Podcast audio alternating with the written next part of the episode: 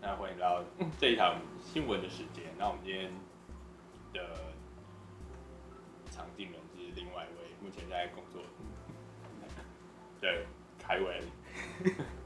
维凯，维凯啊，好不好意思，维，因为我刚刚，维凯，维凯，心虚，心虚，心虚，对，好，嗯，然后目前现在外面下大雨，所以我们刚好就可以在室内好好跟大家分享一下。那我们今天喝的红酒是，嗯，算是勃艮第附近的一个春酒，呃，村村庄级的酒。那我刚好是经过去，因为它，所以我有零食，然后所以就买了它回来。那气味为什么之后会在波纹上面跟大家分享一下？对，那其实它是蛮蛮适合，就是可能冰一点点的话，会比较适合夏天的时候喝，推荐大家可以去家乐福看看。好，那我们今天回到我们今天。的新闻，啊，今天的新闻第一个是，就是这个可能对台湾人不算是会觉得很新奇，对，但可能对欧洲人会觉得很新奇，就是德国研究发现军犬可以嗅出新冠病毒，那就是德国研究人员他们发现用军用犬啊，它可以去分辨出新冠感染跟肺。被非感染跟被感染者的样本，而且准确率很高。那他们目前现在是希望可以用在那个临床实验上面。那这一个研究呢，是呃德国的汉诺威医学大学的医学专家在七月二十四号的时候发表了这篇，这篇算是期刊，还没有到论文。然后目前他们就是用了八只。有在现役执行中的，呃，侦察犬，就有点类似我们大家在松山机场或桃园机场的时候会看到那个米格鲁那种，对，那因为他们已经有被训练过，所以他们会他们的，呃，鼻鼻子里面的嗅觉的细胞会被针对性的去探索某些固定的气味。那所以这样可以，这样他选这样的军用犬的原因，才就是因为为了可以知道说他们被训练的这些区段里面，那他再去搭配新冠病毒的这些有受就是受测者，然后他有感染跟非感染者，然后他们再去做进一步的训练，然后再请他们去做嗅觉，所以他们有就是已经有被训练过，然后他们再为了去分可以去分辨新冠病毒的。受测跟非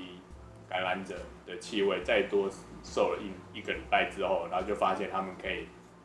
准确率非常高，就是达百分之九十四。那但如果他们有只是有闻到它的分泌物的话，成功率可以达到百分之九十六。对，但这这个部分，我觉得对台湾人来说，我觉得是不会。我自己是觉得没有特特别，因为我觉得在在台湾，就是可能或是亚洲文化，就是觉得狗狗啊，或是猫猫，他们可能会知道这个人生病的时候，他好像会比较会去接近啊，或者什么，好像台语我不会讲，但它叫做就是吹狗，吹狗，就它不是一个灵异现象，它只是说好像。狗狗或猫猫，它感应到你周边的一些东西，然后它会叫，会喊。对，那在挪威神话里面，狗也是在就是死神靠近的时候会乱叫啊，因为就是因为它的意思有点算是说，因为掌控死亡的女神就是佛呃弗雷亚，她坐的那个车子是猫咪在拉，所以他是说，因为那个狗它看到了。那个死神的车子上面旁边拉车的那个猫，所以它会叫，那就是因为他们，他就会把那个死神赶跑，然后就有这种的想法。然后在爱尔兰里面其实也有，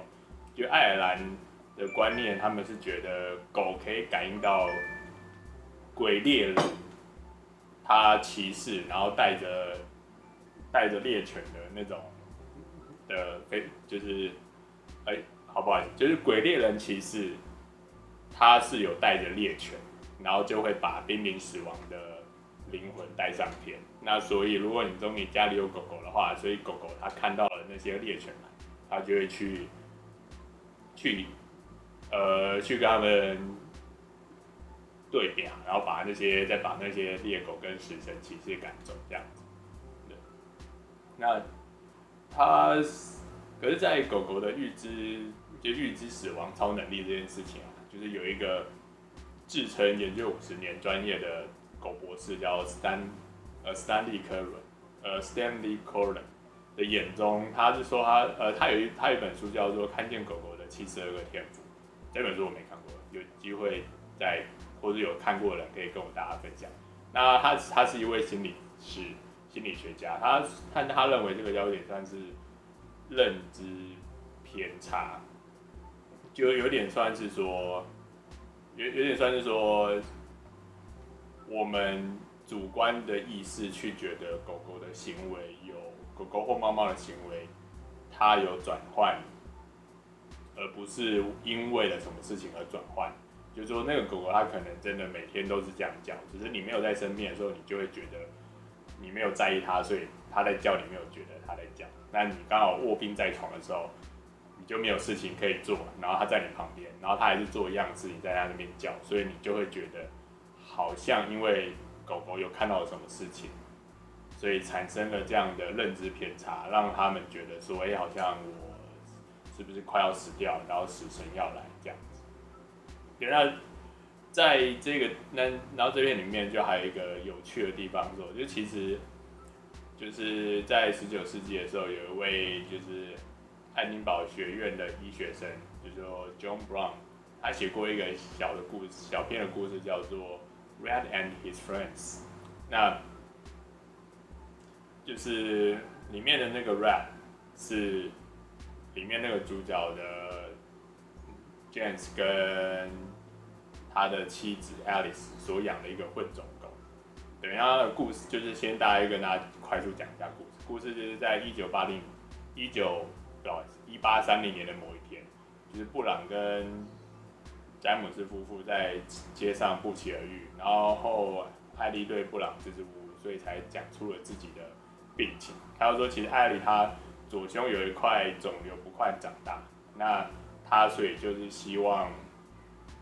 就是希望布朗可以去帮他做这个手术，然后去处理掉，处理掉这个。但他的意思是说，为什么他会被他会发现这件事情，是因为是因为 Rap 他在他在中间可能有一些不同，对对有左的对有。肿囊的那一那一个部分，然后有一些不好的反应，然后所以他们才发现这件事情。对，然后所以他后面对布朗的意思就是说，就是狗狗它应该是真的可以发现你是否有生病这件事情。那赶走死神这个他不能够确定，但只是说因为你身体有肿瘤，那所以它其实肿瘤会释放出不同的一些荷尔蒙，那它这个荷尔蒙跟你本身的荷尔蒙的味道是不一样。那猫猫狗狗它们其实认得人。跟认得对方，其实主要是以嗅觉为准，那所以他可能在闻你的时候，突然发现说，哎、欸，为什么就是这边这一块都是你，然后中间有一个地方好像你还是不是你的这个关系，那所以他就会他就会可能去特别关，就是可能看每个狗狗不同啊，他可能觉得说这个是敌人，所以他会一直喊，那有些。有些狗狗，他们可能觉得说，哎、这个是不是我必须要多关心你，所以它会一直跟在你旁边的这样的关系，那所以会让大家觉得说，就是狗狗跟猫猫是不是对于一些你快要生，你有生重病或者你快要死的时候，它怎么好像都在你旁边？那其实这个部分也有点算是，就把想人就是正常，那就是说狗狗跟猫猫不能讲话嘛，人的话就是如果假设。我知道我有很亲密的伙伴，他可能真的有生病，他卧在他卧病在床上，那我一定有空就是陪在他旁边。那如果有人要我看得到的情况下，有人要伤害他，那我当然会去阻挡这件事情发生。所以我觉得这个算是人人之常情的部分。对，这一集很有人，啊，叉八骑到我的猫咪 model，然后他玩累了，所以他刚刚就瘫在那边。对对对。那但就是，除了猫猫狗狗可以，大家觉得猫猫狗狗可能可以看到一些我们人类看不到的东西，跟可以感知到我们人类不能感应的事情之外，那有一件事情还比较容易大家会知道，就是说，如果当就是猫猫或狗狗，他们如果觉得自己有生病或不舒服啊，或者是说他们可能觉得自己快要离开主人的话，那他们都会自己想要走到一个就是自己觉得舒服的地方，然后就乖乖的离开，然后不要让主人担心或什么。这个算，这个我觉得跟跟就是猫猫狗狗应该没有特别。就像如果我觉得我现在有的时候有感冒或者什么的话，我也会不太想让我爸妈知道。就我有生病或什么，我也不太想让我爸妈知道。我就想要先躲在一个地方，然后好像好了之后，然后再再再回来出现在他们面前。我觉得这大概是一样的想法。不要，那是我们今天第一个新闻。用第二个新闻，那第二个新闻的话是有点跟，主要是酒，但是它后面有延伸到一些跟农业没关系，但是环境跟物种还有地质有点关系。对，那就那就是呃，scientists lose out wide blind genomic sequence。可能念的有点怪怪，它主要就是，嗯，就是葡对葡萄酒来说，有一个叫做根瘤蚜，它是一个虫，那它会寄生在葡萄树的根上面，然后造成一些对造造成树会死亡或者营养不够这件事情。那他是说，科学家最近在，就是他们根除了，跟找到了这个。根瘤蚜的基因序列，然后去认真的找到说它到底是从哪里来的。因为这件根瘤芽是在十九世纪中叶的时候，然后在欧洲爆发了一个就是葡萄葡萄酒业的一个灾情，那它大概将近毁掉一半以上的葡萄园。那其实他们一直在猜。就是说，它从欧洲开始爆发，结果到澳大利亚，然后到南白，然后大家一直都觉得它到底是，它应该是从北美的，从美洲、美国那边传过来，但大家不知道它到底是怎么传过来的。那这个论文的主要作者，他是法国国家农业、食品与环境研究院，就是因为我。不会念法文？所以我就不会这边讲，就是等下次遇到瑞的时候，我再请他帮大家讲一下法文。那他就是这个地方，所以就会先讲一下历史。为什么会先？为什么会大家会先猜是从北美过来这件事情？因为这个就要讲到百年战争。那百年战争就是英法因为王位而发生的一些争议。就就是我们有读世界历史，会读到一个一小块部分这个部分。对对对，那那个时候也刚好是就是圣女贞德也是在那个时候的时代。那他就是那个时候，因为法国他在美国有一个殖民地是法属路易斯安那，他就在密西西比河以北的地方。那那就是因为他们之之前之前有跟 Alex 他们在聊啤酒的时候也是嘛，就是对法国人来说，我每去一个地方做殖民地，我最重要是什么？最重要就是要有酒喝，所以我就一定要先去栽种跟培育葡萄酒这件事情。那就是栽种跟培育葡萄酒这件事情，就是因为那个时候大家这个地方就有环境的科学部分，就是说大家那个时候对于就是物种平衡的这件事情的概念还没有，就是说我就只是人过去嘛，我会带什么东西出来，那。就是我相信，如果大家有看过《异形契约》的话，就可以知道说，你登陆那个岛，你没有戴面具，然后你突然碰到那些那边小花小草，如果你被感染的话，是一件很恐怖的事情。那但是当初这些法国人他们并不知道，然后所以他们在在在密西西哥密密西西比呃密西西比河以北的地方的时候，在开始种这些葡萄，就是在呃一八零零年的时候，就是拿破仑政权。拿破仑拿破仑政权以意大利托斯卡尼所统治的权向西班牙换取，就是先前在就是法属路易斯安那密西西比河以西的部分的宗主权。对，那后来，但后来后来后来拿破仑又把这块地方卖给美国，那那个我就不管，那个历史不是我的强项。那所以就是他们在那个地方，所以就是从一八零零年之后，他们就开始在。密西西比河以北那个地方开始在种种葡种葡萄园或什么，对，那但是他们那时候并不知道，就是在那一块区域，就是呃，假设大家有听之前的话，就是说这个地方为什么会有这个物种，就比方说这些东西是在这个地方是达成一个平衡。那所以以前在密西西比密西西比河以以北的那个地方其实是没有葡萄树的，所以。你那个时候，他把葡萄树种过去，那比如说它就是一个外来种。那通常外来种就是不是说没那个地方没有天敌，而是说就是会对那个地方的一些物种来说，这个就是一个哎、好欺负的对象。就是说，就是我们今天可能我我就是中二，然后被霸凌了。那如果我在这个学校一直都是被霸凌的，那我到另外一个学校可能我。还是一直被霸凌，那就他人家不管你是不是新来的，就会对你比较好。那大自然也是一样。那根瘤蚜那个时候，它其实是它就是一个寄生于葡萄的害虫，然后会造成葡葡萄根腐烂，然后所以整株就死掉。那它其实是在呃，就是一直它就是一直存留在北美洲东部这个地方，就刚刚讲密西西比河那个地方。那因为了，因为了刚刚的。就是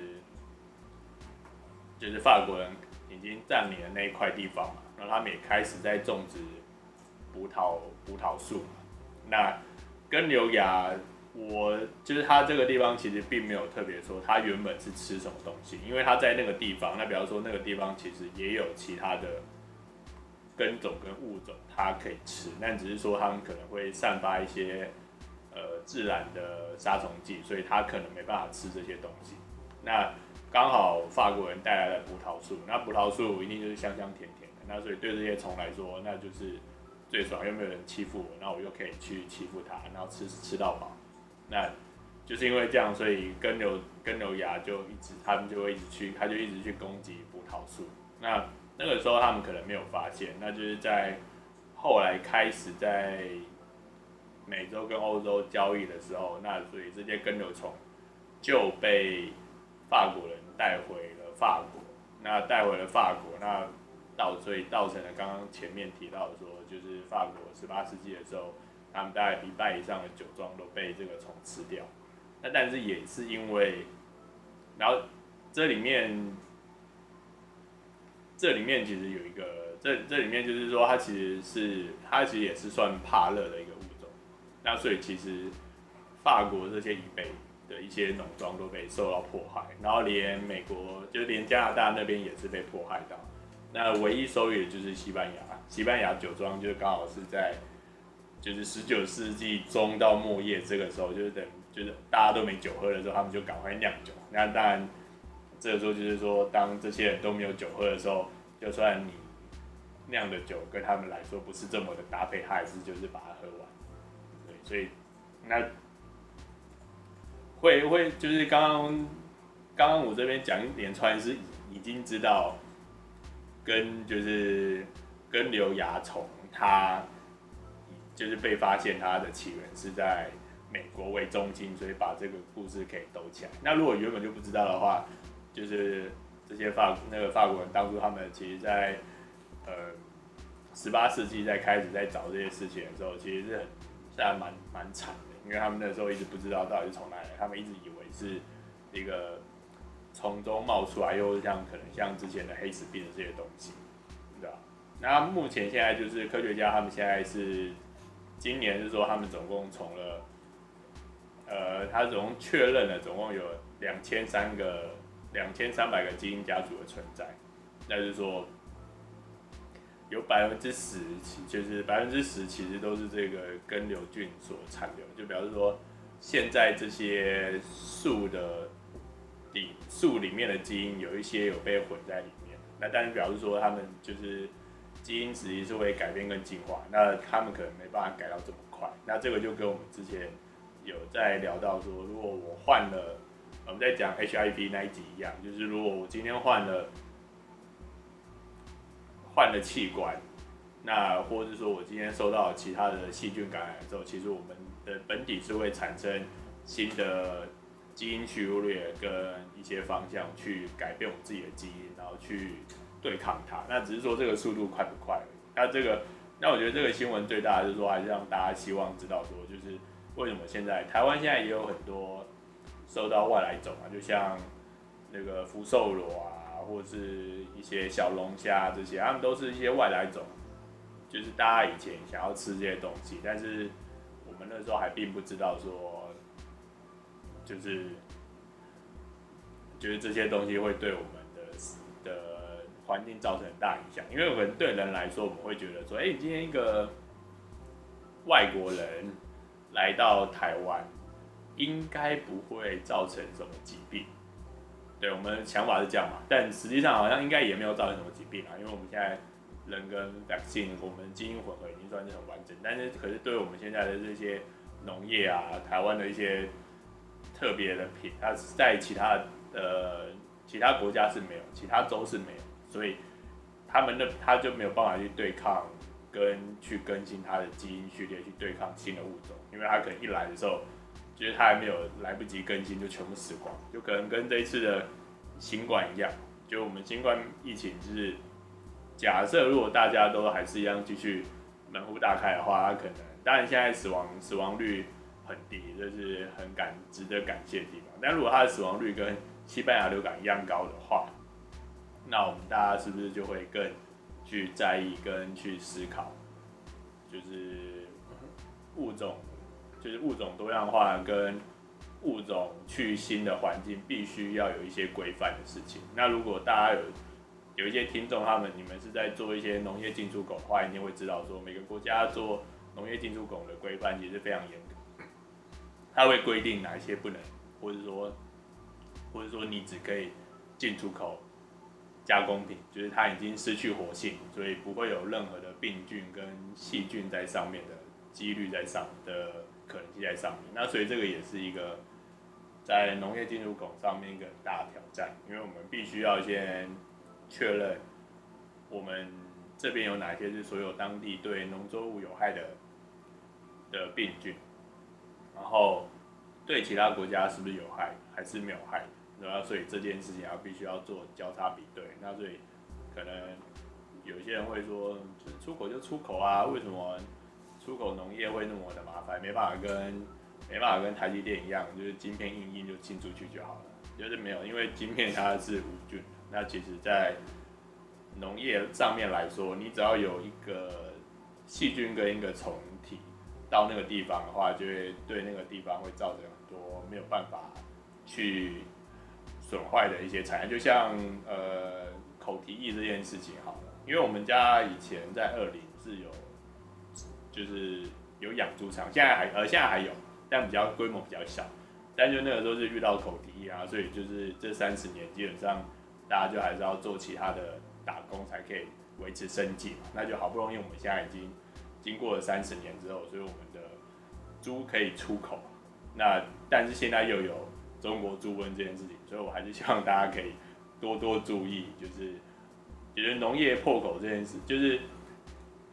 新冠病毒破口很重要，没错。但我觉得农业破口也是对我们经济一个很产生很大影响的部分。好，这是我们今天第二个新闻。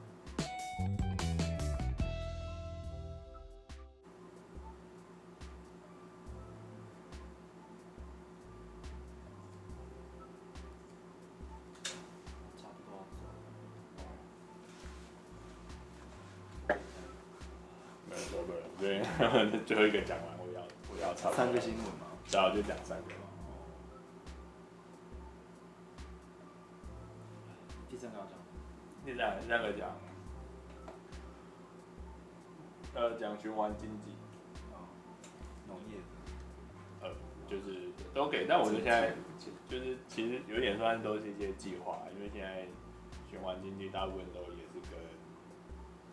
我觉得跟东京一定是